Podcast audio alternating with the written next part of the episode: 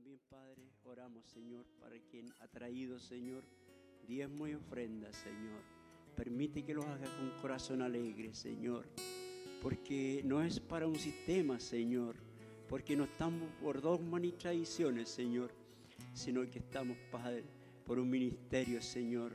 Traído, Señor, a través de voz de aclamación del mismo cielo, Padre. Gracias, Padre, una vez más, Señor. Abrimos este culto, Señor, en el nombre de nuestro Señor Jesucristo. Amén. Mi fuente es el Señor,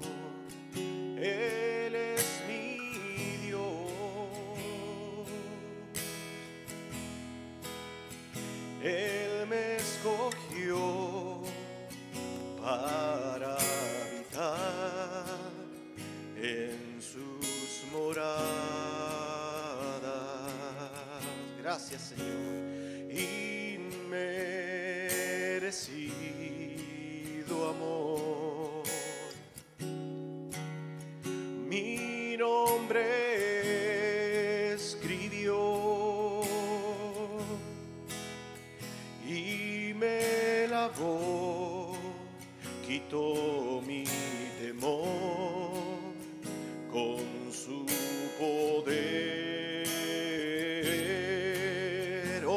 Gloria, sí, Señor, toda la gloria es para el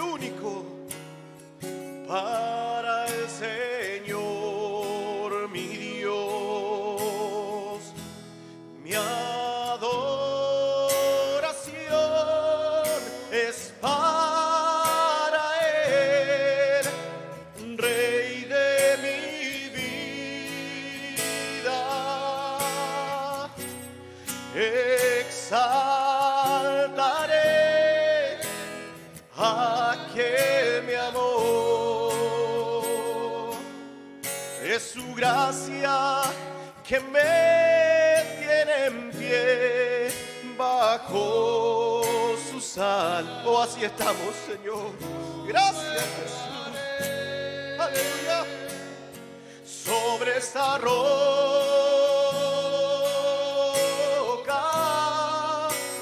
y pasarán mis días aquí y se fundirán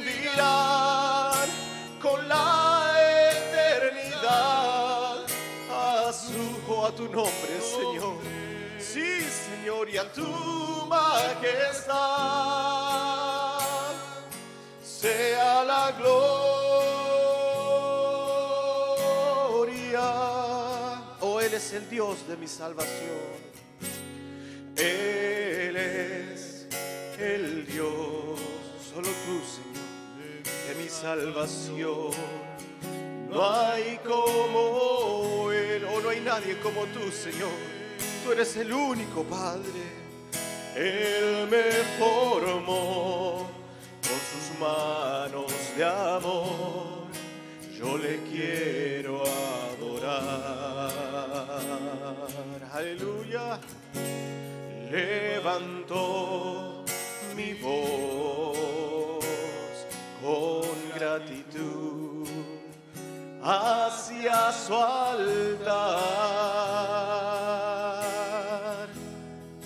pues merece toda gloria, oh toda, sí Señor, por toda la eternidad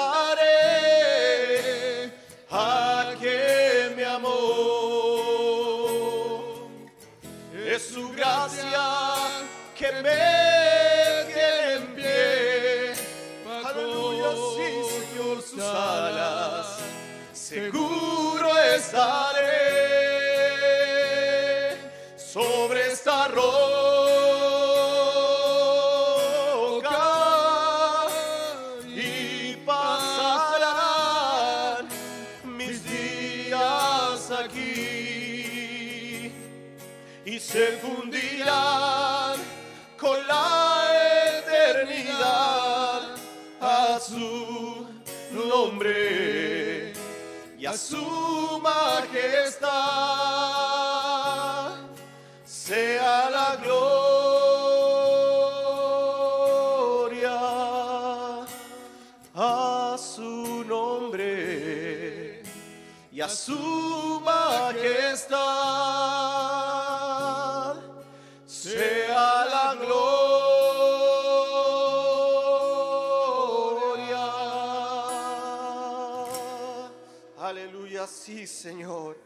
Dios les bendiga, hermanos. Sean todos bienvenidos a la casa del Señor. O más que nunca podemos decir que este es el día que el Señor nos dio. Nos alegraremos y nos gozaremos. ¿Cuántos quisieran estar en esta mañana y el Señor nos permitió estar de turno? Queremos hacerlo bien para ti, Señor. Recibe nuestra adoración, Señor. Estamos henchidos de gratitud, Padre, porque tú has sido bueno, Señor. Porque tu misericordia ha sido una vez más para con nosotros, Padre. Queremos alabarte como nunca lo hemos hecho, Señor. Para ti, para tu gloria, Señor. Aleluya. Si al despertar por las mañanas, cuando el sol rompe el alba, para adorar,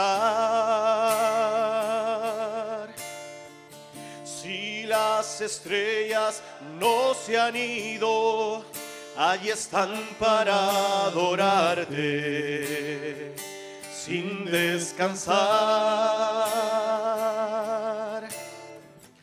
El pájaro rompe el silencio y también te da las gracias. Oh, todo, todo despierta en armonía y rindiéndote alabanzas. Si todo puede adorarte en la creación, ¿cómo no hacerlo yo con mi alma?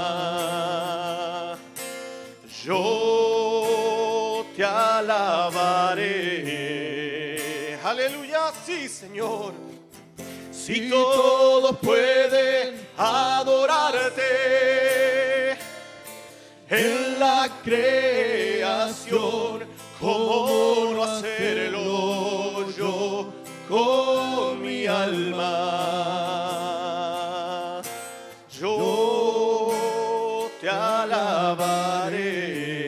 Este es nuestro tiempo de entregar alguna palabra de gratitud para nuestro Dios. Gracias, Señor. A tu nombre, Padre. Soy feliz de estar en tu casa, Señor. Qué alegría me da estar en tu casa una vez más, Señor. Aleluya, sí. Gracias, Padre. Aleluya. Yo te alabaré. Oh, si todo puede adorarte. Si todo puede adorarte en la creación, ¿cómo no hacerlo yo con mi alma? Yo te alabaré.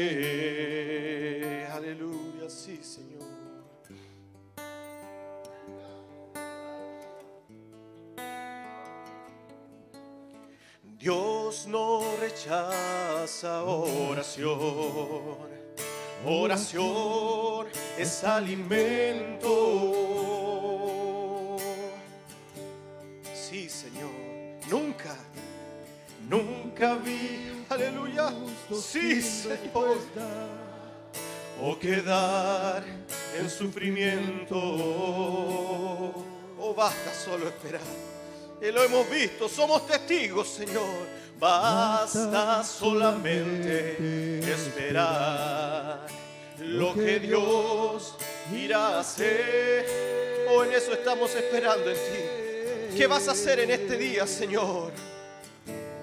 Cuando Él levanta sus manos, es hora de vencer. Oh, alaba Simplemente alaba. Si estás sufriendo, alaba. En la prueba alaba. Si estás sufriendo, alaba. No, no importa, alaba. Tu alabanza escuchará. Dios va al frente abriendo camino, cortando cadenas, sacando espinas, manda a tus ángeles contigo a luchar. Él abre puertas, nadie puede cerrar. Él trabaja para los que confían, camina contigo de noche y de día. Levanta tus manos, tu victoria llegó. Comienza a cantar y alaba a Dios.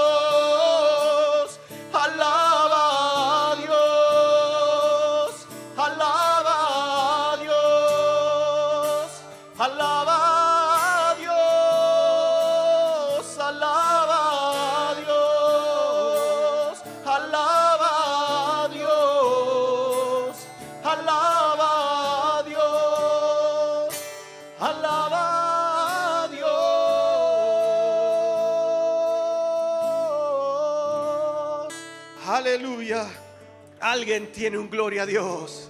Alguien tiene un gracias, Señor. Aleluya, gloria a Dios. Aleluya, mientras Él nos dé una oportunidad de alabarle, queremos hacerlo bien con todo nuestro corazón. No importa si estamos presentes en el servicio o en los hogares.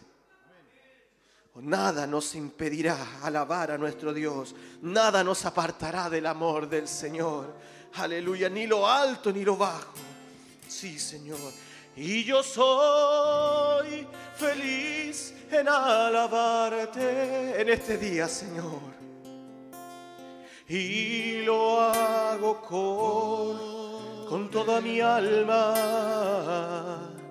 porque muchas son tus misericordias. Sí, Señor, somos testigos de eso, Padre. Y nuevas son cada mañana. Y yo soy feliz en alabarte. Y lo hago con el alma porque muchas son tus misericordias y nuevas son cada mañana. Una vez más, y yo soy feliz en alaba. Oh, esto es lo que llena mi alma, Señor, y lo hago con el alma. Porque muchas son tus misericordias y nuevas son cada mañana. ¿Quién me apartará? ¿Quién me apartará de Cristo? Nada, Señor, ni lo alto ni lo profundo, ni la muerte ni la vida. Del amor de Dios me apartará.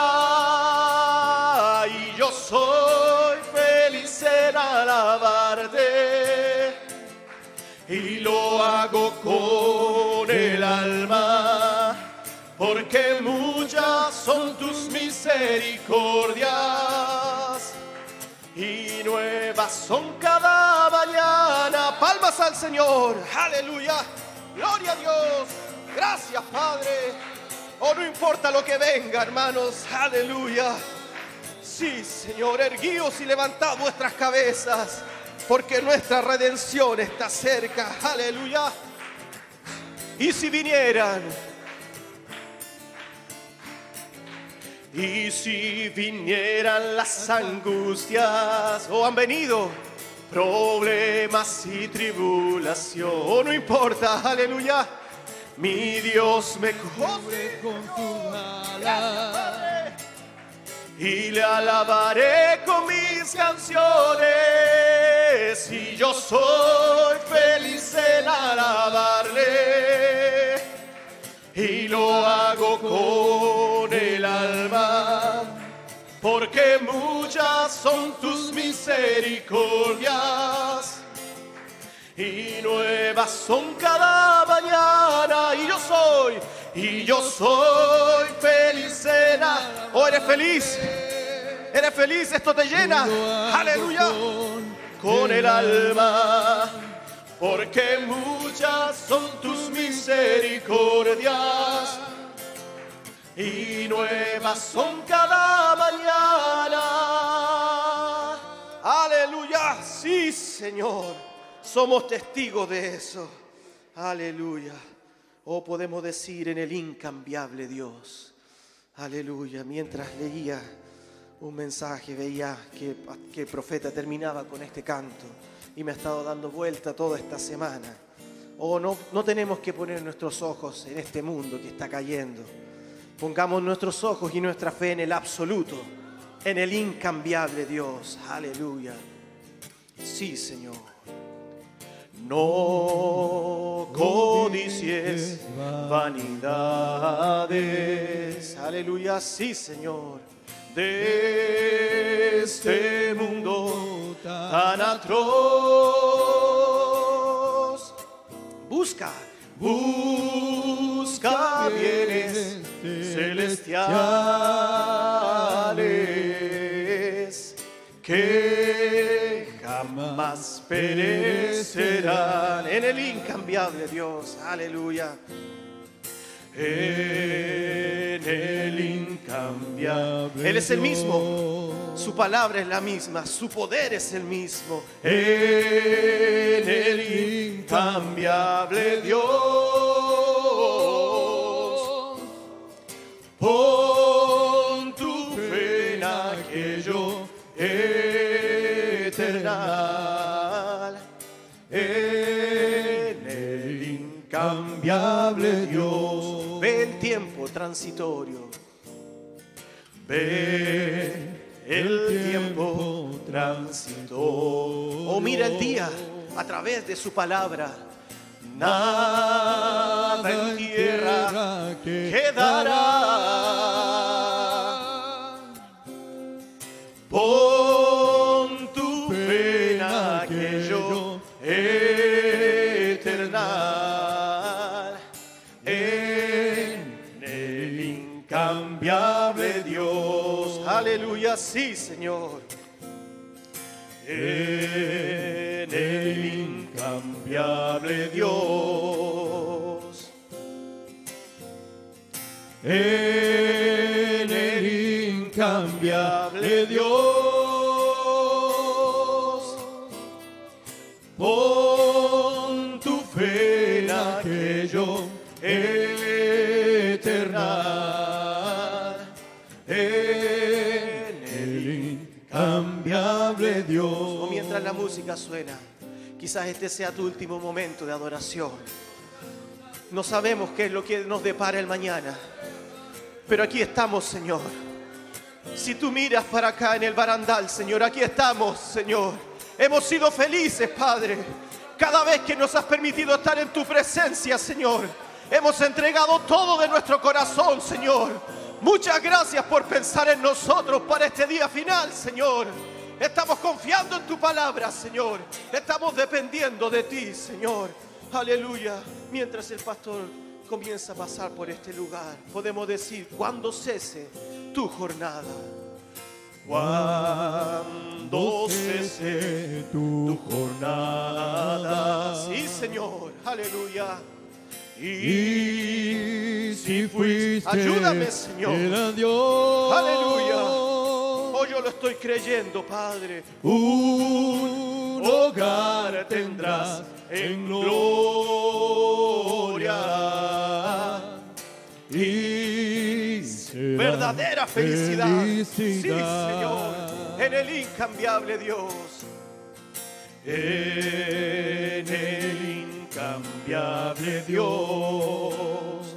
Gracias, Padre. Gracias por cruzarte en mi camino, Señor. En el incambiable Dios. ¿Qué sería de mi vida si tú no estuvieras conmigo, Padre? Con tu fe en aquello eternal, en el incambiable Dios. Cuando cese tu jornada, cuando cese tu jornada. Y si fuiste fiel a Dios, aleluya, un hogar tendrás en gloria y será felicidad. Aleluya, en el incambiable Dios. En el incambiable Dios. En el incambiable Dios. Pon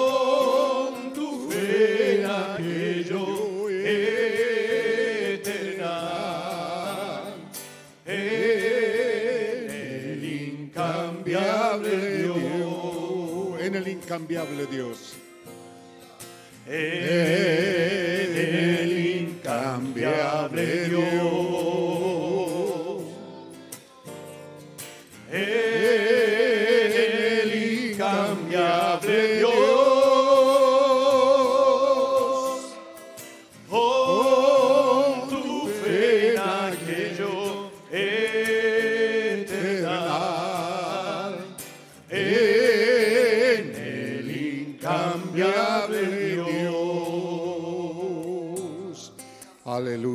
Aleluya, aleluya. Santo, santo, santo, Señor Dios Todopoderoso, es tu bendito nombre. Y estamos aquí invocando tu nombre, Señor, viniendo a ti, como dijo Daniel, Dios grande y poderoso, digno de ser temido y digno de ser alabado. Te adoramos, oh Dios, te bendecimos y a ti te damos todo honor y gloria, adoración y alabanza. Padre Santo, aquí estamos acomodados de acuerdo a tus ordenanzas, Señor. Te damos las gracias por haber caído en suerte y estar en esta mañana en este servicio de oración. Gracias te damos, Señor. Bendice tu palabra en nuestros corazones. Nos acercamos a ti con reverencia, con respeto, con fe, en el bendito nombre del Señor Jesucristo. Amén. Por muchos años hemos hecho, especialmente yo, he hecho mucho alarde de la importancia de la intercesión de Abraham. Comenzó con 50. Esperamos no tener que llegar a 10. Estos 50 es un buen nombre para estar en servicio. Y luego también Jesús, ¿verdad?, nos hizo sentar de 50 en 50. Yo siempre he creído eso, que algo especial debe de tener, porque ¿cómo lo hizo? ¿Por qué no dijo júntense nomás? ¿Cierto? Acomódense, ¿no? Él dijo de 50 en 50.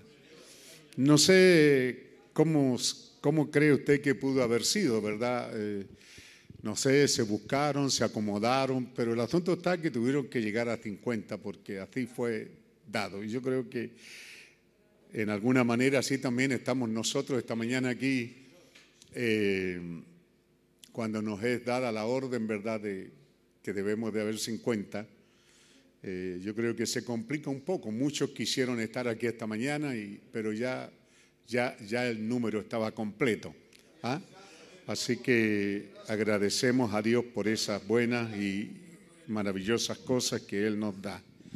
Siendo que esta parte del servicio en la mañana del domingo, como fuimos inspirados hace algún tiempo atrás, es de oración. Quizá dirijamos hacia allá nuestro pensamiento de Marcos 4, 35, lo leímos el viernes en el, en el servicio familiar.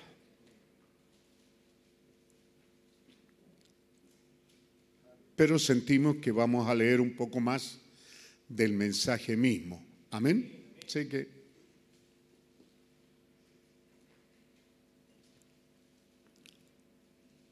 versículo 35 al 41, dice así en el nombre del Señor Jesucristo. Aquel día, cuando llegó la noche, les dijo, pasemos al otro lado. Y despidiendo a la multitud, le tomaron como estaba ¿Qué será, hermano? ¿No le parece rara esta escritura en medio de la escritura? Dice, en aquel día cuando llegó la noche, les, dijo, pasemos al otro lado y despidiendo a la multitud, le tomaron como estaba en la barca y había también con él otras barcas, pero se levantó una gran tempestad de viento y, y echaba las olas en la barca de tal manera que ya se anegaba. Y él estaba en la popa durmiendo sobre un cabezal y le despertaron y le dijeron, maestro, ¿no tienes cuidado que perecemos? Y levantándose reprendió al viento y dijo al mar, calla, enmudece, y cesó el viento y se hizo grande bonanza. Y les dijo, ¿por qué estáis amedrentados? ¿Cómo no tenéis fe? Entonces temieron con gran temor y se decían el uno al otro, ¿quién es este? Que aún el viento y el mal le obedece. Que Dios bendiga la lectura de su palabra. Tomen asiento, hermano. Entonces, al saludarles en esta mañana y al sentirnos así extraños, eh, agradecemos al Señor esos tremendos compañerismos que Él nos ha dado, ¿verdad? Hay muchas iglesitas que son 20, 30, y nosotros ya nos hemos acostumbrado a un grupo de unos 300, 400 hermanos, considerando los niños hasta 500 hermanos. Así que sí nos hace sentir raro haber tan pocos hoy día, ¿cierto? Pero bendito Dios que no es porque se estén descarriando, sino es porque hemos sido traídos a esta condición. Entonces, sin sentido, pero hemos venido diciendo, ¿verdad?, que si ustedes escucharon alguna de las partes en la semana, estas condiciones extrañas sacan lo peor y lo mejor. ¿Cierto? Sacan lo peor del ser humano y debería de sacar lo mejor del cristiano. ¿Cierto? Así que somos llamados a, a, meditar en esto porque vemos que hay mucho egoísmo, muchos miedos, terror en la gente, pánico, lo cual lleva a tener algunas actitudes muy extrañas y que la estuvimos mirando durante la semana. Y entonces vemos que al venir de la municipalidad se extrañan de que, bueno, pero ¿de qué reclama la gente aquí? Hay algunos vecinos que han reclamado que aquí se está reuniendo, se está rompiendo las órdenes, pero las órdenes son que sí podemos reunirnos hasta 50. ¿ah? Y cuando han venido y han visto todo este terreno, han dicho, bueno, pues no tiene ningún problema. ¿ah? Entonces, pero la gente eh, no sabemos si es por miedo y queremos mejor creer que es eso, porque otra mala intención no, no sería lo mejor, ¿cierto? Queremos creer que la gente en verdad está muy atemorizada. Eh, nos reíamos porque dice que son algo de tres vecinos, pues sería la hermana Bernarda, la hermana Leiva y el hermano Albónigo. ¿Ah? Y son los que están más cerca ahora. ¿Qué otros que están tan re lejos y reclaman? Entonces tenemos que también comenzar a entender que hay una mala intención, ¿cierto? A veces también hay un celo en, esta pregunta. ¿Por qué también sale el cierto? ¿Por qué el pastor Peralta está predicando y teniendo reuniones en vista que nadie las está teniendo? Bueno, siempre hemos querido ser diferentes, pues hermano.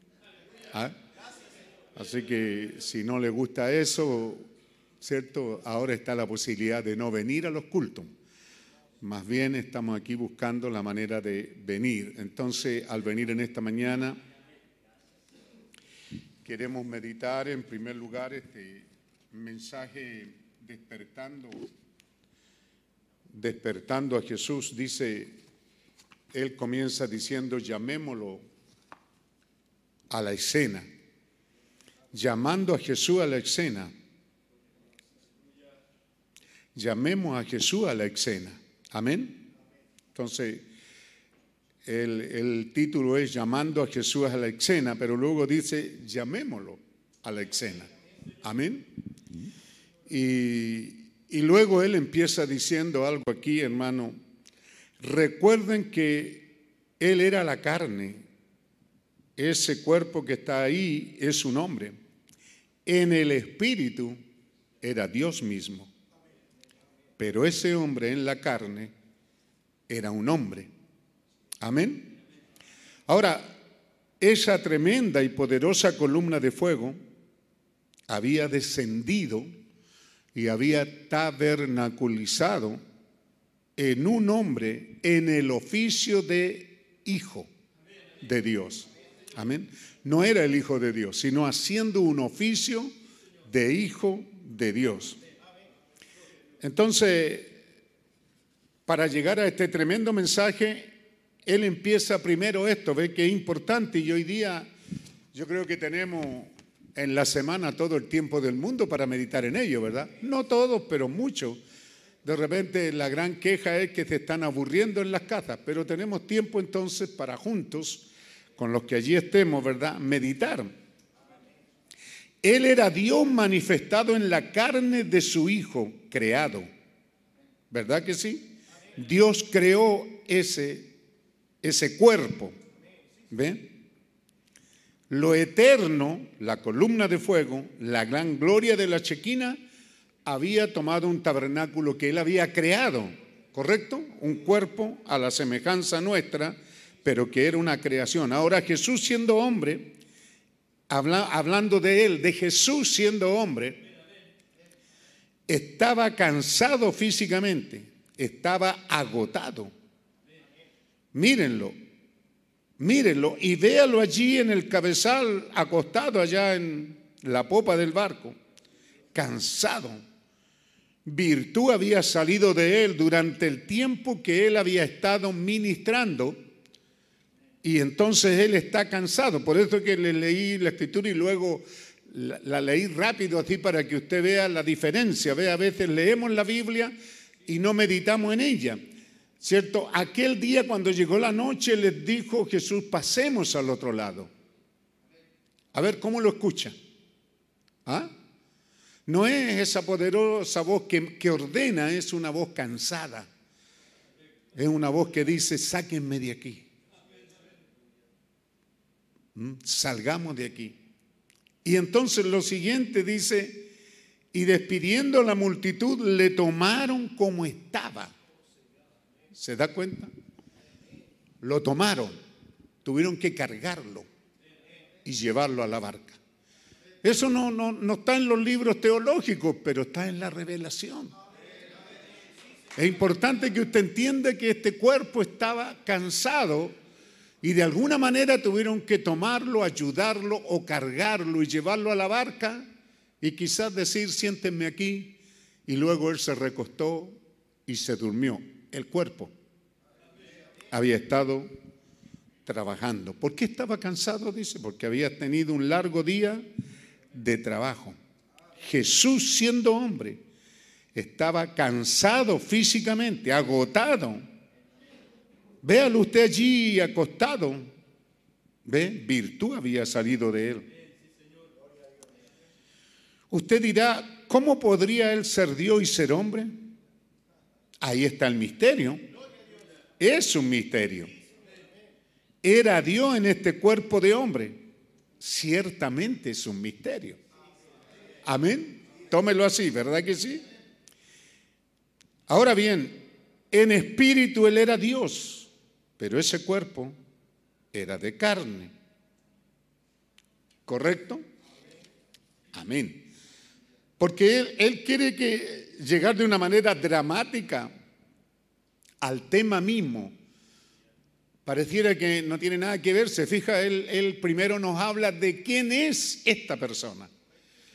Y eso es importante que ustedes al escuchar el mensaje que predicaremos durante el siguiente culto, ¿cierto? Porque se estará saliendo, este no está saliendo. ¿Está saliendo?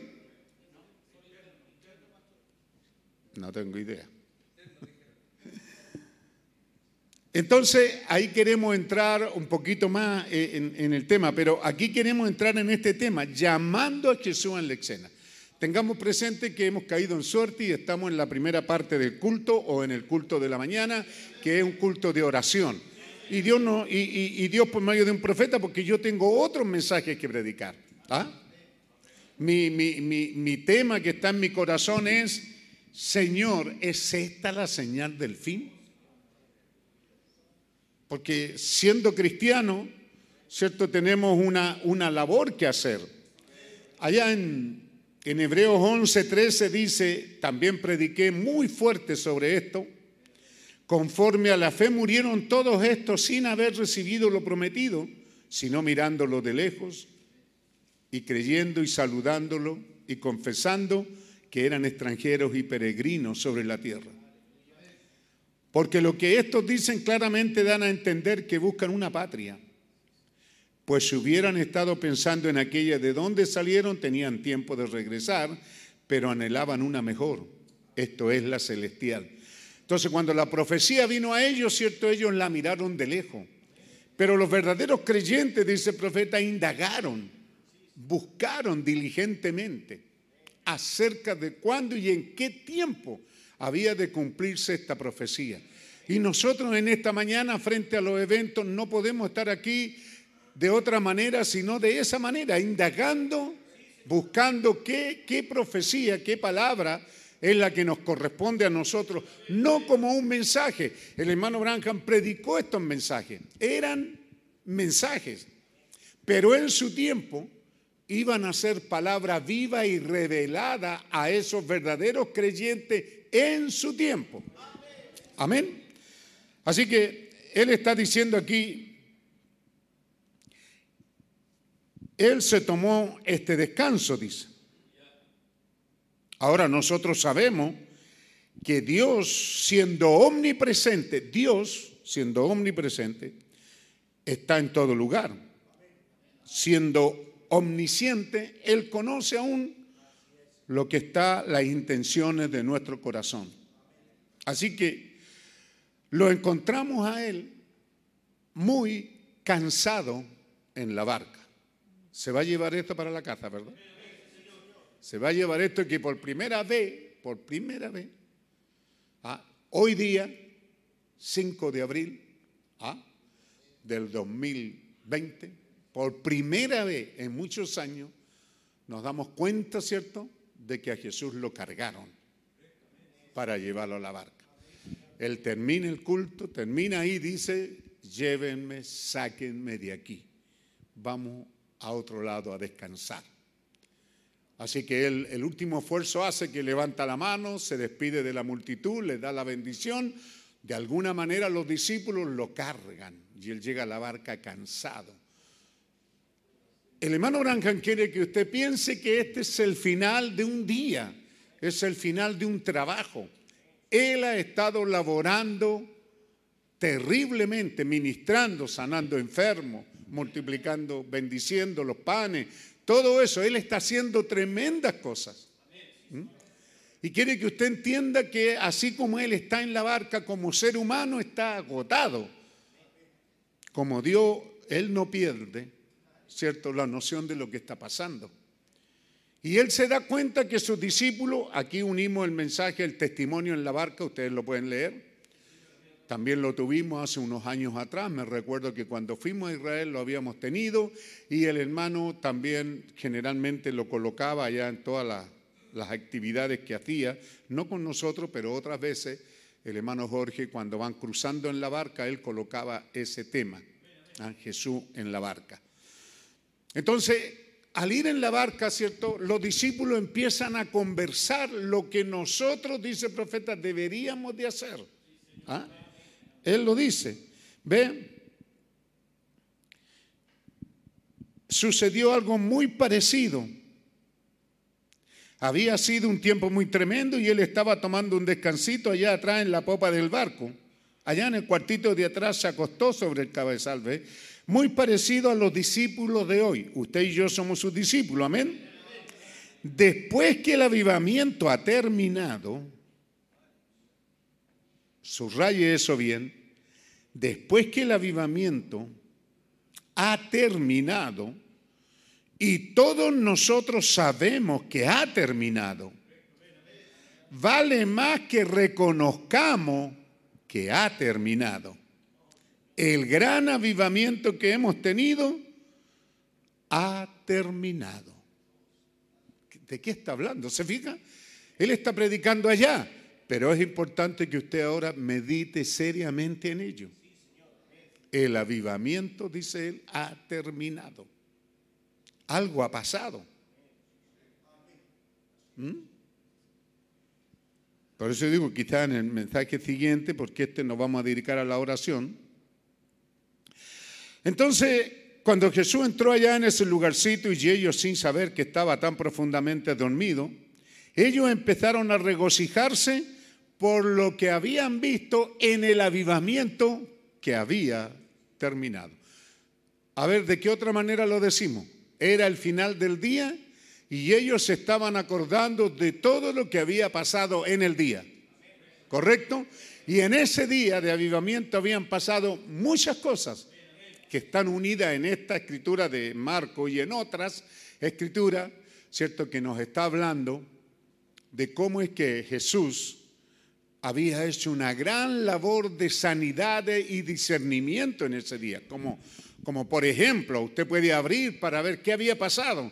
Entonces, él, él, él abre, ¿cierto? El mensajero de la edad, el caso de Jairo, que le sale al camino y le dice, Jesús, ven a mi casa porque mi única hija está muriendo. Era una carga terrible que fue puesta, ¿cierto? Que era traída por un padre y era puesta en el corazón y sobre los hombros de Jesús. Jesús le dice que bueno, él viene de estar sanando, viene de un largo día, pero cuando va camino allá aparece la mujer, ¿verdad? Con el flujo de sangre, que lo toca y virtud sale de él. No son cosas por casualidades, son para que usted las coloque en esta mañana, pueblo de Dios. Amén. Para que las coloque en tiempo en esta mañana, que usted no vino aquí nomás un culto más, sino para que las coloquemos en tiempo. ¿Ve? Porque él dice que él está cansado. Y los discípulos comienzan a comentar esto. Qué tremenda experiencia nosotros podemos ponerla, ¿verdad? Qué tremenda experiencia, el dolor, la aflicción de Jairo, la desazón, el, el, rostro cuando se le cae a Jairo, ¿verdad? Porque le dicen, ya no molesten más al maestro porque tu hija está muerta. ¿Correcto? Ellos están recordando todo eso, pero luego ven que Jesús le dice, Jairo, ¿todavía crees en mí? Y Jesús va a la casa y obra ese milagro. ¿Cómo se sintió? Y ellos, y ellos, muchos de ellos no fueron testigos porque a Jesús los dejó afuera. Solo invitó a uno, a dos. Y ahí estaban, pero ¿cómo pasó? ¿Qué hizo? Ellos estaban comentando eso, estaban comentando los milagros del pan, ¿verdad? Y Juan dramatiza y dice, mi mamá toda mi vida la oí diciendo cómo, cómo Jehová allá les daba el pan a Israel en el desierto, cómo Dios cuidó de Israel. Y cuando yo miré, dice que Jesús estaba multiplicando el pan, entonces dije, este es el mismo Jehová. E, e, ellos tenían ese conocimiento, ¿me entiende? Y, te está colocando a ti y a mí en el mismo lugar que muchas veces comentamos de las grandes cosas que Dios ha hecho, pero no han hecho una labor profunda en nosotros. Ve porque en medio de todo eso que ellos estaban regocijando, estos discípulos estaban hablando acerca de lo que habían visto, acerca de lo que había acontecido. Ellos estaban en verdad regocijándose. Deben de haber comentado. Habían probado que Él era la palabra de Dios, la habían visto. Ellos estaban plenamente convencidos por lo que habían visto que ese era el Mesías. Él les había probado a ellos por medio de sus hechos y por medio de su palabra y por medio de su accionar que Él era el ungido. ¿Ve? El ungido, o mejor dicho, la palabra Cristo ungido, ¿ve? Ellos tenían como israelitas esa promesa que habría de venir. También nosotros tenemos promesa. ¿Ve? Y ellos podían llegar a una conclusión de tranquilidad. Estamos satisfechos porque nosotros creemos que este es el Mesías. E- ellos estaban tranquilos. Mientras que la gente estaba, este es un diablo, es un Belcebú, es esto y lo otro, ellos podían decir en la barca, pero nosotros, ah, nosotros sabemos, ¿se acuerda que hemos dicho eso? Nosotros sabemos en quién hemos creído. Amén. Entonces, él sigue diciendo, ciertamente también sacaron a la luz en la conversación, ¿cómo es que es posible que tanta gente que haya visto tantas cosas y no le creen, le rechazan, le odian? Pero nosotros le creemos. Ellos vieron cómo Dios hizo todas esas tremendas cosas. ¿Ve? Entonces comenzó el diablo, ¿verdad?, a traer esa tormenta o tempestad sobre el mar. ¿Correcto? Voy a seguir leyendo porque me propuse esto.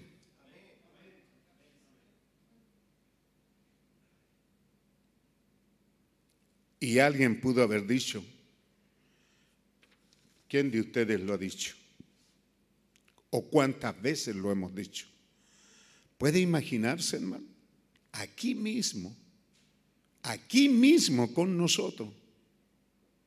Este que es identificado por la palabra de Jehová, este que es el siervo de Jehová, este en quien Él tiene complacencia en morar, pensar que Él está aquí mismo con nosotros en la barca.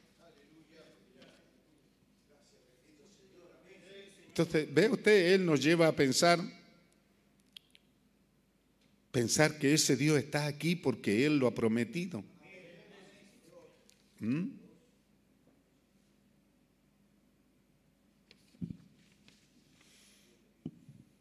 Si tan solo pudiéramos captar esa visión en esta noche. El propio Jehová, que hizo los cielos y la tierra, aquí en esta pequeña embarcación nuestra. Mientras navegamos solemnemente por el mar de la vida, el bendito Espíritu Santo, Jehová en la forma del Espíritu Santo en nosotros. ¿Puede pensarlo, hermano? Y al pensarlo, ¿puede meditar en ello? El Espíritu Santo es Dios mismo dentro de ustedes. Así dijo Jesús en aquel día, ustedes conocerán que yo estoy en el Padre, el Padre en mí, y yo en vosotros. Pensar, hermano, que todo lo que Dios era lo vació en Cristo Jesús. Y todo lo que Jesús era, Él lo vació en su iglesia. En el día de Pentecostés Él se dividió a sí mismo, esa gran columna de fuego, esa gran gloria de la chequina vino sobre ellos y se repartió en lenguas sobre cada uno de ellos. Y para identificarse a sí mismo en seres humanos. Hablar de sublime gracia, hermano. Hablar de cuán dulce es el sonido. Qué seguridad. Cuán seguro nos deberíamos de sentir al saber que cuando estamos manejando por estas carreteras peligrosas, cuando vamos por el sendero de la vida con todos estos peligros o lo que estamos haciendo, qué maravillosa seguridad es saber que Jesús está en el barco. Amén. Aquel que puede obrar cualquier milagro. ¿No es maravilloso, hermano? ¿Están aquí o están durmiendo? Solo dijéranlo, no tiene que saltar ni gritar, pero, pero qué bueno es que el Espíritu Santo sienta que ahí el Espíritu Santo lo está captando. ¿Mm? Qué seguridad saber que aquel que puede obrar cualquier milagro, puede hacer cualquier cosa que desee que se haga. Y al hacerlo otra vez se identifica a sí mismo de una manera perfecta. Él, hermano y hermana, Él está en nuestra pequeña barca mientras navegamos solemnemente por el mar de la vida. Así que Él fue en que aquel entonces también es hoy, qué sentir de seguridad, hermano. Eso debería de hacer algo y esa dulzura. Mientras navegamos por las turbulentas aguas de esta vida humana, qué sentir maravilloso de seguridad debe de sentir el creyente. Entonces me hace recordar, David, cuando este Mel Johnson, este hábil cantante, era un sueco, dice, él cantaba, cuando yo cruce el Jordán, no estaré solo. Amén. Mire lo que él se recuerda. Él estará allí. No te dejaré ni te desampararé. No importa dónde usted esté, Él prometió. Lo, vimos el viernes mirando hacia los niños, ¿verdad? Como Él dio su palabra firme que Él estará allí. Yo mientras oraba esta mañana decía, Señor, estamos aquí. Yo no, yo no tengo miedo de lo que esté pasando. Yo estoy seguro en tu presencia. Si tuviera algún temor, es a ti a quien te temería. Pero no a estas cosas, porque mayor es el que está en nosotros que el que está en el mundo. Así que diablo habló a mi oreja así diciéndome, ustedes están de miedo, están orando. Y le dije, no, diablo, no tenemos miedo. Estamos orando porque estamos confiando en Dios, porque Él es nuestra aseguranza.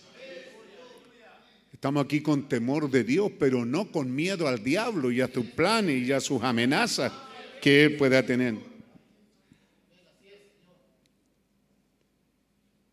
Entonces, ahora, cuando este gran avivamiento, ¿qué piensa usted? Su ministerio, el ministerio de William Branham. Piense usted que él está en un punto en que él terminó su ministerio. Lo terminó. Por eso está usando estas palabras de que el avivamiento se ha terminado y más vale que se convenzan que se ha terminado. Por eso yo les digo que yo quería traer, ¿verdad?, el, mensaje aquí. eh, Señor, es, Señor, ¿es este la señal del fin? Yo creo que el séptimo ángel de Apocalipsis 17, yo creo que el séptimo ángel de Apocalipsis 17 es el ángel de Apocalipsis 7:14. O 3:14, gracias. El que estaba pensando ahí arriba parece que no hay nadie, ¿o sí? ¿Ah? Entonces podemos poner, no sé si alcanzan, porque yo sé que estamos todos los turnos, estamos de a uno en uno.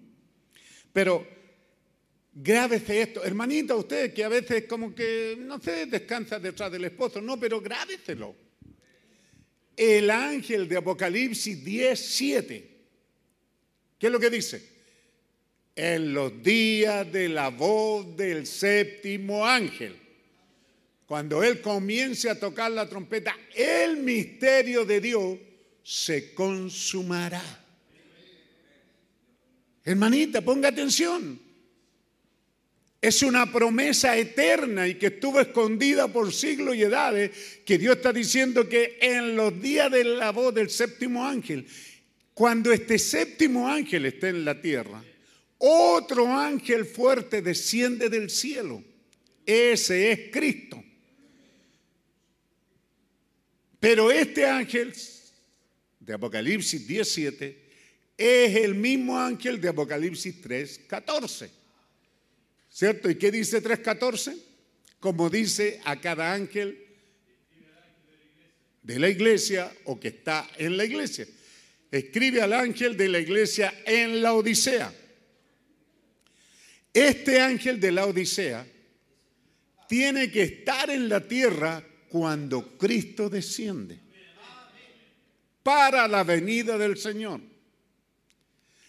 Pero volviendo allá a 17 otra vez, hermano, disculpa, Cristian, hermano, ¿cierto? Volviendo allá, nos está hablando que en los días de la voz del séptimo ángel, ¿ah? Era algo tan grande que Dios no quería que lo pasáramos por alto. ¿Correcto? Este ángel tenía un mensaje que dar. ¿Cuál es su mensaje? El misterio de Dios. Revelar todos los misterios. Por eso que le digo, lo tengo quizás para siguiente, pero para que usted más o menos entienda de qué estamos hablando. ¿Mm? Entonces lo vimos en los sellos, ¿cierto? Donde el plan divino habría de venir de cierta manera, ¿cierto? Un, un anuncio, un sello, un misterio. Es revelado en el cielo. Pero para ese tiempo tiene que haber un hombre en la tierra que capta el misterio, ese es el ángel, y proclama. Eso sucedió durante la primera, la segunda, la tercera, la cuarta, la quinta y también durante la séptima edad. Cada mensajero trajo misterio que hablar, pero no estaban los medios, no era el tiempo como ahora, ¿verdad? Que estamos en un tiempo rápido. ¿Qué es lo que muestra lo rápido? Que esta plaga, ¿cierto? Que empezó en China, allí debería de estar. Pero ¿por qué? Digamos que así fue, pues, eso es lo que nos dicen las noticias, ¿cierto? Si empezó en cierto pueblo de China, digamos, no sé, donde no está el mensaje, no va a hacer alguien que se enoje. ¿Algún pueblito? Allí salió esta cosa y allí se hubiera quedado.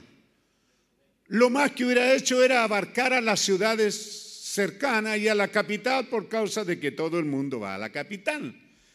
Pero de ahí difícilmente hubiera salido. Antiguamente viajaban ¿qué? en los barcos, como en la Budónica, la Negra, ¿verdad? Que viajó en la pulga y la pulga se subía a los barcos. Entonces, donde el barco llegaba, se bajaba un ratón y comenzaba a dejarle escoba.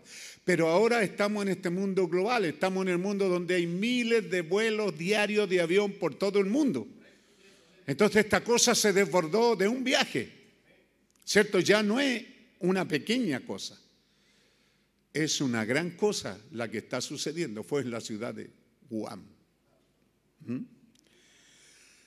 Entonces, hermano, cuando Dios dice que los misterios, ¿cierto? Este hombre vendría, este séptimo ángel, y él tiene un,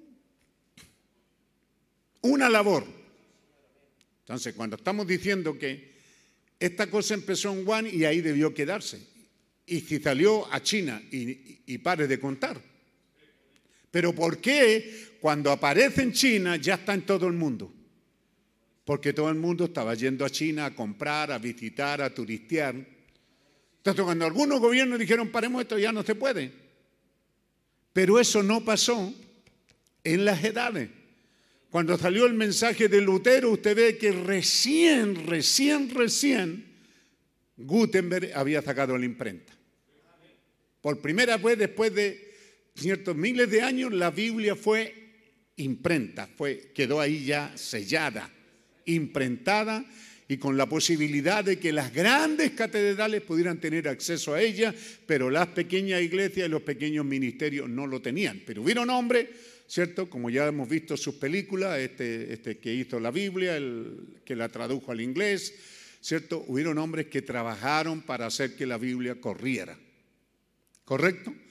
Pero el hermano Brancan dice, ellos, estos mensajeros, dejaron misterios que Dios reveló en esa edad inconclusos. No terminaron porque el mensajero no tuvo los elementos que tenemos hoy día. El avión, ¿cierto? La computadora y tantas cosas que han hecho que este mensaje corra ahora. ¿Cómo fue que permitió? William Branham empieza a predicar y ¿qué es lo que tienen? Unos discos, ¿verdad? Y unos alambres donde, donde se graba. Y luego viene el disco y luego la cinta. Ve, Dios estaba teniendo los media hora para que esto quedara guardado, porque era en los días de la voz, no del quinto, ni del sexto, ni del octavo, como algunos pretenden, en los días de la voz del séptimo ángel. Ve, estos misterios serían revelados. Y entonces, por eso que encontramos aquí en Señores este el tiempo diciendo, ve en la página 29 al final, Yo creo que el séptimo ángel de Apocalipsis 10 eh, es el mensajero de la séptima edad de la iglesia de Apocalipsis 3.14. Teniendo eso presente, entonces leemos, ¿ve? en los días de la voz del séptimo ángel, todo el misterio. Ahora, noten que este fue un ángel y es el ángel de la séptima edad de la iglesia, porque dice que es el séptimo edad o la séptima edad de la iglesia, ¿ve? Es el que habría de traer estas cosas revelar todo el misterio. ¿Correcto?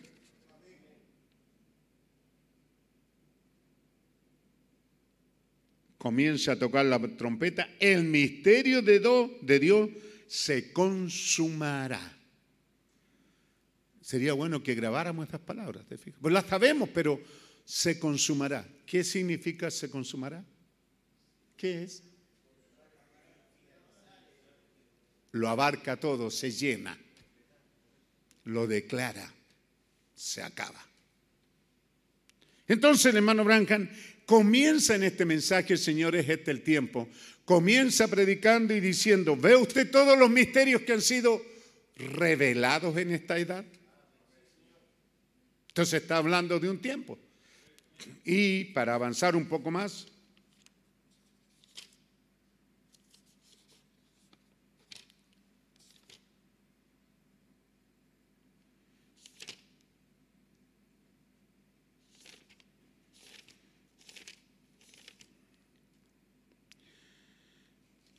Entonces, solo darle un poquito más a ustedes, no van a venir a los ocultos.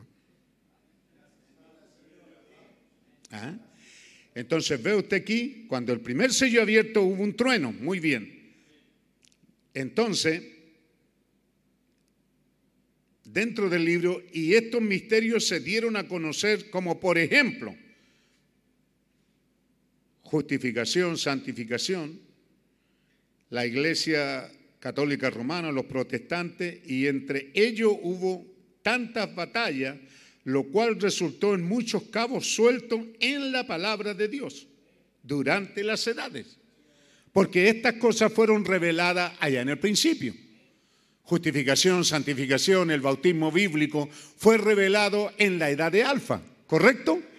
Pero durante las edades, en estas peleas religiosas, se perdieron estas verdades y luego viene el séptimo ángel y junta todos estos cabos y los explica. ¿Me está siguiendo, hermana? ¿Lo pueden ver? Así dicen. Y cuando él termina, entonces suenan siete truenos. ¿Cuándo? Cuando él termina. Amén cuando él termina su ministerio, cuando William Branham termina de revelar, de hacer su trabajo de ángel mensajero a la séptima edad de la iglesia. Cuando él termina ese trabajo, entonces él llega a un punto y dice, bueno Señor, entonces, ¿me vienes a buscar para llevarme a casa? Terminó el ministerio. ¿Ve? Esto es 1962, él ya está diciendo eso fuerte. A final del 62, que es en este mensaje, señores, este es el tiempo, y en los sellos. Porque en el primer sello, lo que hemos leído, ¿qué es lo que dice ahí? Dice lo mismo, está diciendo. Estos ángeles vienen, vienen, vienen, vienen, vienen, vienen, vienen, pero cuando llegue el último ángel, no tienen nada que revelar de sí mismo. ¿Ah? Así lo dice El último ángel vino a revelar todos los cabos sueltos, lo que quedaron inconclusos en las edades. Y lo revela. ¿Mm? Entonces se acaba. Entonces él termina allí mismo, él termina su ministerio. Por eso volvemos al mensaje, despertando a Jesús. Por eso Él está diciendo, ¿ve? Que Él está en la barca, cansado, durmiendo, porque el avivamiento del día ha terminado. Esto, esto es maravilloso. Así que trágueselo así suavecito. ¿Ves lo que él dice allá en Génesis, creo que 2? Cuando él terminó toda la creación, él se, se dedicó el séptimo día a descansar. ¿Cómo dice? Acabó Dios el séptimo día la obra que hizo y reposó el día séptimo de toda la obra que él hizo. Y acá tenemos a Jesús, después de este tremendo día de trabajo, cómo es que él está cansado y se va a reposar allá en la popa del barco y se duerme sobre un cabezal. ¿Por qué él se toma este descanso y, y se suelta a descansar? Porque mañana tiene otro día, tiene otra obra por delante. Aleluya. Así que ahora lo encontramos a él ahí durmiendo sabiendo que él tenía un trabajo muy importante por delante al día siguiente. Así que él se está tomando un descansito. ¿Se da cuenta? Por eso él dice el avivamiento. ¿Qué está diciendo William Brancan en cuanto a su ministerio? ¿Cierto esto? El avivamiento del mensaje del séptimo ángel se ha terminado. Se acabó. Habrá otro más adelante, dice, entonces estaremos buscando por él. ¿Correcto?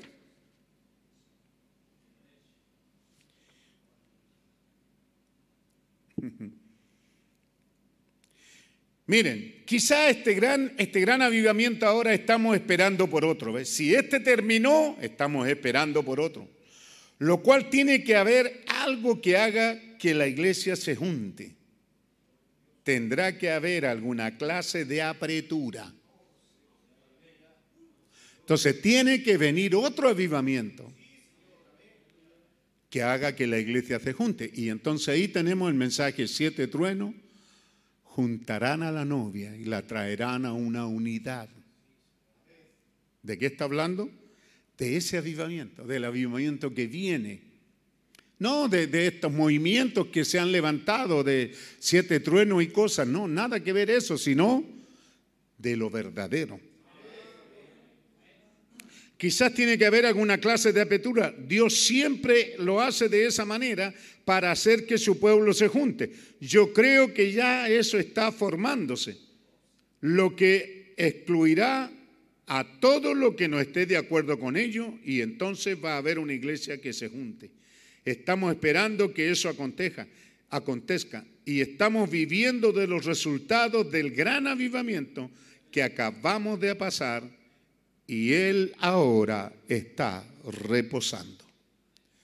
Habría un tiempo de silencio, se fija, un, escondiéndose y revelándose. Hermano, ¿lo entiende esta mañana?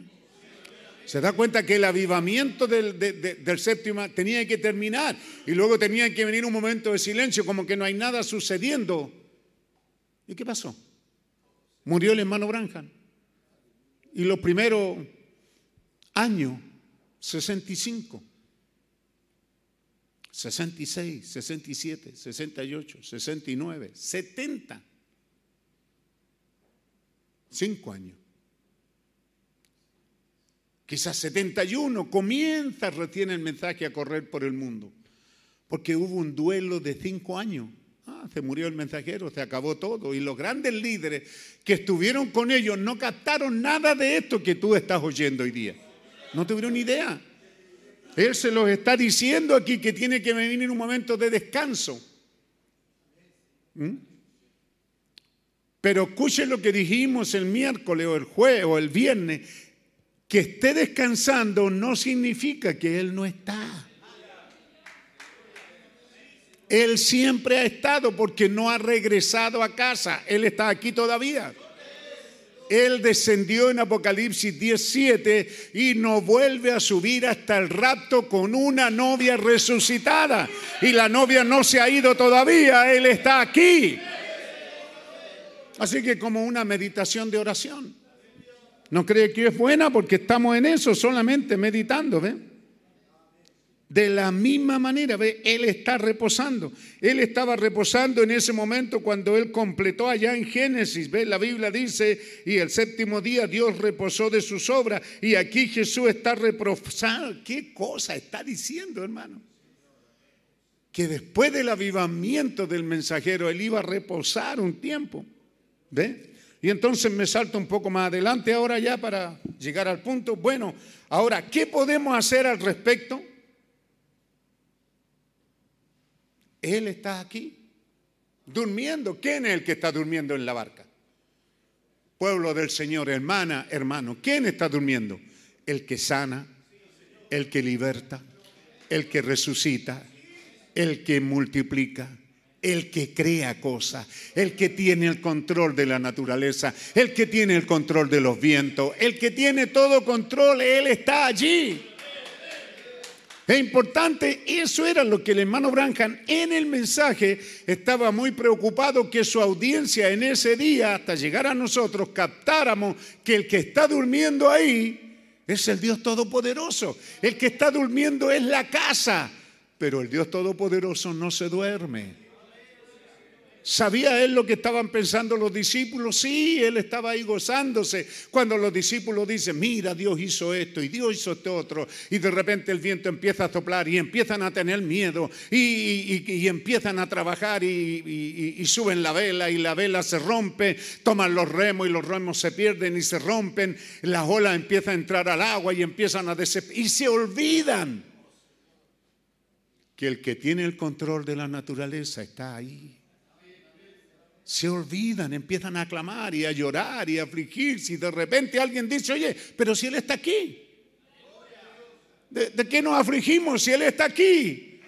Sí, pero Él está aquí, pero esta cosa se va a hundir, sí, pero despertémoslo. Eso es lo que Él está diciendo. ¿Qué podemos hacer si tan solo pudiéramos recordar que Él está en la barca? Él está en la barca. ¿Ah? No es cuestión todavía de tomar esto. Él es el remedio, Él es la medicina. Hermano, Él es la cura para toda crisis. Amén. Él es la cura para el cáncer, para todo achaque. Ve, Él es la cura. Aleluya. Él es el antídoto. Él es el remedio. Si alguna enfermedad te toca, Él es el remedio. Y si alguna enfermedad toca tu mente, que empiezas a alejarte, que empiezas a tener terror y empiezas a entrar en esto de hipocondriaco, a tomar remedio y pastilla y que te acuestas en medio de que andas buscando ahora como loco un eucalipto, porque dicen que esto y lo otro, hermano, él está en la barca. Sí, pero está durmiendo. Sí, de acuerdo, pero despertémoslo. ¿Qué tal si lo llamamos? Hermano, es importante que sepamos que Él está en la barca. Esa es la revelación que necesita la iglesia de saber que Él está en medio de nosotros. Las pruebas, las enfermedades, los problemas van a venir, pero Él está. La solución a ese problema está aquí con nosotros. Te embarga la tristeza, la pena, la depresión, la apatía. El remedio está aquí en la barca. No te va a ser efectivo hasta que no vayas a Él y lo despiertes. Aleluya. Así que teniendo estos minutos de oración, hermano, ¿qué tal si intentamos hacer algo? Para los que estamos aquí en esta mañana. Él permite que estas cosas vengan y sucedan, ¿ve? Para saber qué haremos al respecto. Allí estaba con ellos en la barca. Sí, todo estaba perturbado como lo está hoy día. el gobierno, la política, los alcaldes, todos vueltos locos. ¿Y qué haremos? ¿Y qué haremos? ¿Y qué haremos? Y esta cosa sigue avanzando. Pero el pueblo de Dios todo lo que necesita es despertarlo. Recuerden, ellos estaban todos perturbados. Todas las esperanzas se habían perdido.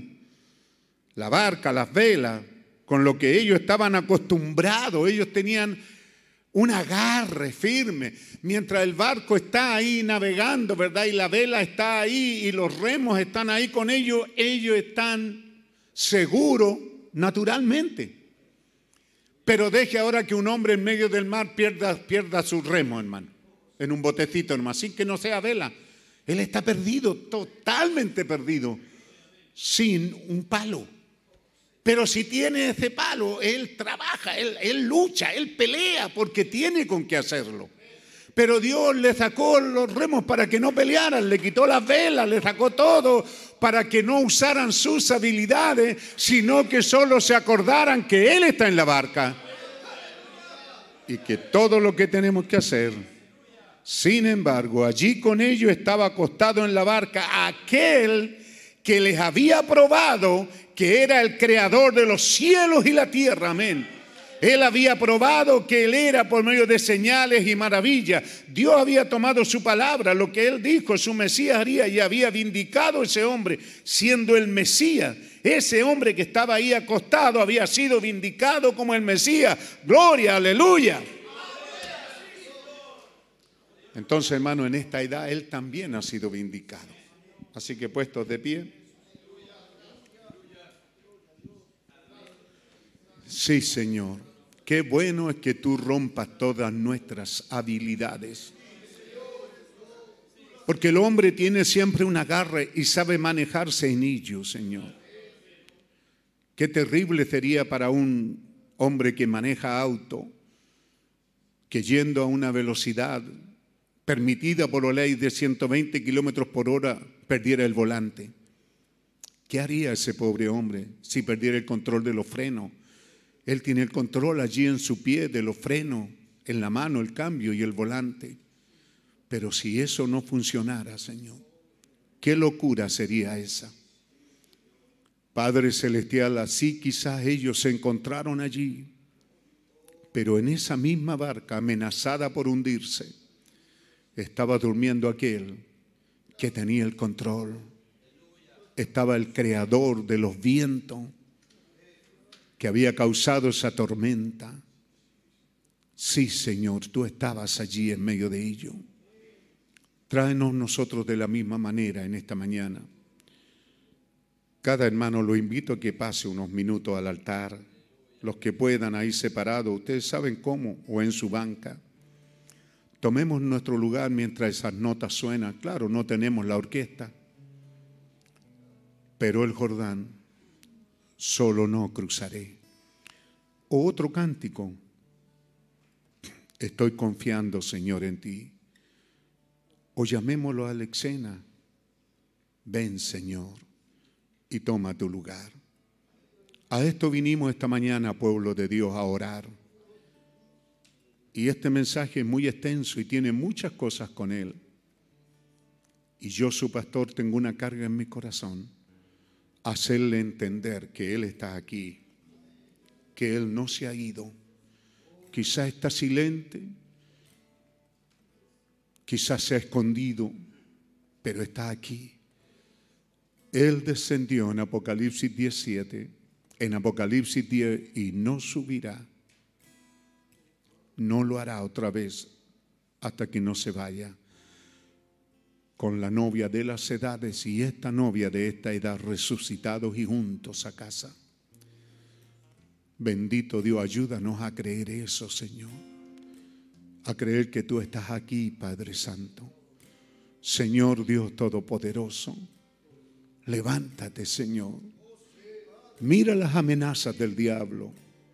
Mira, Señor, esta peste que amenaza a tu pueblo. Mira, Señor, esta peste que traerá otras cosas, otras consecuencias, hambruna, control político de las naciones. Quizás nos llevará a esa apretura. Pero Señor, tú estás aquí, eso es lo que nos regocija, eso es lo que produce paz en nuestros corazones, el saber que estás aquí. Y ahora, Señor, estamos intentando despertarte, Señor. Que te pares en la barca y le ordenes a los vientos que se detengan. Y a este bramío de la mar que cese. Tú lo puedes hacer, Señor. Mira este virus, Señor, que ataca a las naciones los gobiernos, los pueblos. Y Señor, es como una cosa injusta. Los más desvalidos, los que han sufrido toda la vida, y los más pobres a veces están sufriendo, como es el caso de Guayaquil, nuestros hermanos allí. Porque aquí en estas comunas de situación económica ellos tienen donde tienen buenas clínicas, tienen dinero para ser atendidos, para encerrarse allí y ser atendido con todas las comunidades. Pero que de tu pueblo, Señor, que vive pobremente. Y tú dijiste, Señor, que el Evangelio es predicado a los pobres. Oramos por los pobres, Señor. ¿A dónde iremos, Señor?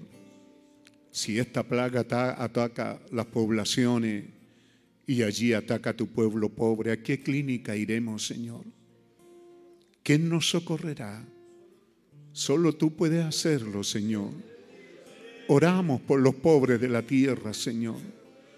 Oramos por los que no tienen a qué echar mano en caso que esto ataque, Señor. Así que levántate y párate en medio de tu pueblo y aleja estos miedos, estos temores, estos demonios, estas plagas. Yo soy un creyente, te he creído, Señor. Jamás, jamás he dudado que tú estás con nosotros y que tú cuidas de tus hijos. Oh Señor, que tú vigilas, que tú sanas, que tú libertas. ¿Cómo pudiera rendirme ahora y decir, no, es que Dios no hace nada?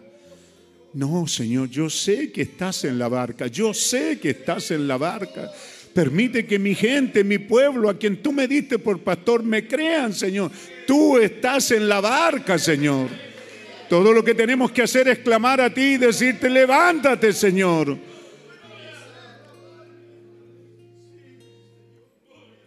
Mira, Señor, las amenazas que pereceremos, pero tú estás en la barca, Señor. Tú estás en la barca, Señor, y nosotros estamos clamando a ti. Señor Jesús, ¿no ves que perecemos? ¿No ves, Señor, lo que está pasando? Si esta plaga ataca a estas poblaciones pobres, Señor, arrasará con ella. No hay protección. Así que oramos, Señor, por estos mismos vecinos que están en contra de estas reuniones. Aún así, oramos por ellos, Señor. Si ellos supieran, no harían eso, estarían aquí clamando con nosotros. Pero no lo saben, Señor. Pero nosotros sí lo sabemos. ¿Cómo habríamos de callarnos? ¿Cómo habríamos de no venir a orar si nosotros sabemos que tú estás en la barca? Nosotros lo sabemos, Señor. Como quisiera tener el poder de vocabulario para alcanzar la mente y los corazones de tus hijos y hacerle entender esta bendita hora, Señor. Te agradó a ti allí dejar a la familia de Lázaro, pero no te habías ido, te alejaste un poco para luego volver y mostrar que eras el Cristo triunfante, que tú eras la resurrección y la vida. No solamente era sanidad divina, era más que sanidad divina los caminantes de Maú creían que tú ya no estabas allí. Qué tristeza, Señor. Ellos iban hablando de tus maravillas, de todo lo que tú habías hecho y que ellos habían alcanzado a creer que tú eras el Mesías. Pero ahora, qué desazón para ellos. Pero lo que no sabían que tú estabas allí, Señor, y te pusiste en medio de ellos. Y en su torpeza y en su ceguedad y en sus discusiones no conocieron que tú estabas en medio de ellos. Lava nuestros ojos con colirio, Señor, y límpialo. Abre nuestros ojos como lo hiciste al siervo de Eliseo y como prometiste que lo harías, Señor. Y permítenos verte a ti parado en nuestro medio como el Cristo victorioso. Permítenos verte aquí parado como el Cristo victorioso, diciendo, toda potestad me dada en los cielos y en la tierra. Así que ustedes mantengan esta voz sonando cómo apagar, Señor, cómo cerrar estas reuniones y mientras podamos hacerla, tiene que haber una voz clamando en algún lugar. Bendito es tu nombre. Santo eres, Señor. Santo, santo, santo. Bendito Dios Todopoderoso. Gracias te damos, Padre. Gracias te damos. Hay un músico y un cantante, así que pueden cumplir su labor. Usted ayúdele también. Mientras seguimos orando y cuando haya terminado, sale prontamente, toma su carro y se va para que no se encuentren con los que vienen en camino y no seamos molestados por ello, ni demos lugar al diablo. Pero siéntase agradecido de haber estado esta mañana Gracias. y que se va con este tesoro en su corazón. Yo sé, yo sé, yo sé que mi redentor vive. Yo sé, yo sé que mi redentor está aquí, ahora en la barca, en mi casa, en la iglesia, en el compañerismo.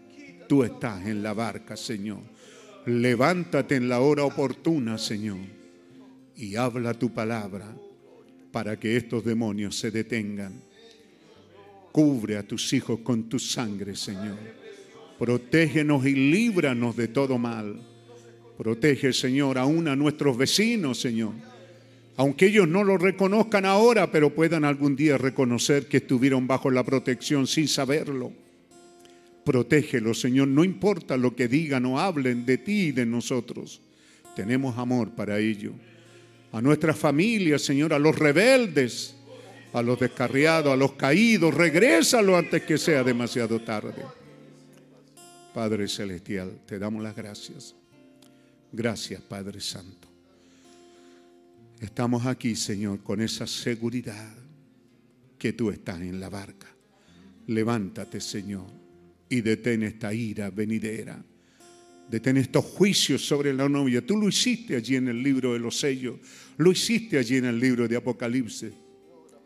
Las guerras estaban viniendo y tú las paraste. Las plagas y las pestes iban a venir, pero tú dijiste, deténganse por un poco de tiempo hasta que estén marcados todos los que tienen que ser señalados. Y hemos sido señalados, la señal ha sido aplicada, la hemos creído, la hemos recibido. Somos tus hijos, somos tu pueblo, te adoramos, te bendecimos. Gran Dios Todopoderoso, ciertamente eres digno de ser temido, pero también en medio de tu pueblo eres digno de ser alabado. Te adoramos, te alabamos, te bendecimos. Gracias por este servicio, Señor. Bendice a aquellos que trajeron sus ofrendas y su diezmo, aquellos que las han enviado, aquellos ancianos que están en sus casas preocupados de hacerlo llegar. Cuida de nuestros ancianos, Señor. Como dijo Moisés, así también decimos, ni una uña le dejaremos al diablo. Reclamamos nuestros bebés, cada creyente y a los ancianos. Reclamamos nuestras familias y los metemos bajo la señal en el nombre de Jesucristo. Tu protección sea hecha real, oh Dios. Hágalo, hermano. Coloque su familia bajo esa sangre, sus vecinos, sus amigos. Amén. Dios te bendiga, hermano. Estoy confiando. Gracias, Señor. Señor, en ti. Mientras esas notas suenan y usted termina la oración, Tú eres fiel, Señor, tan fiel aleluya, aleluya. Tú nunca me has dejado. Gracias, Señor. Santo es tu nombre. débil soy,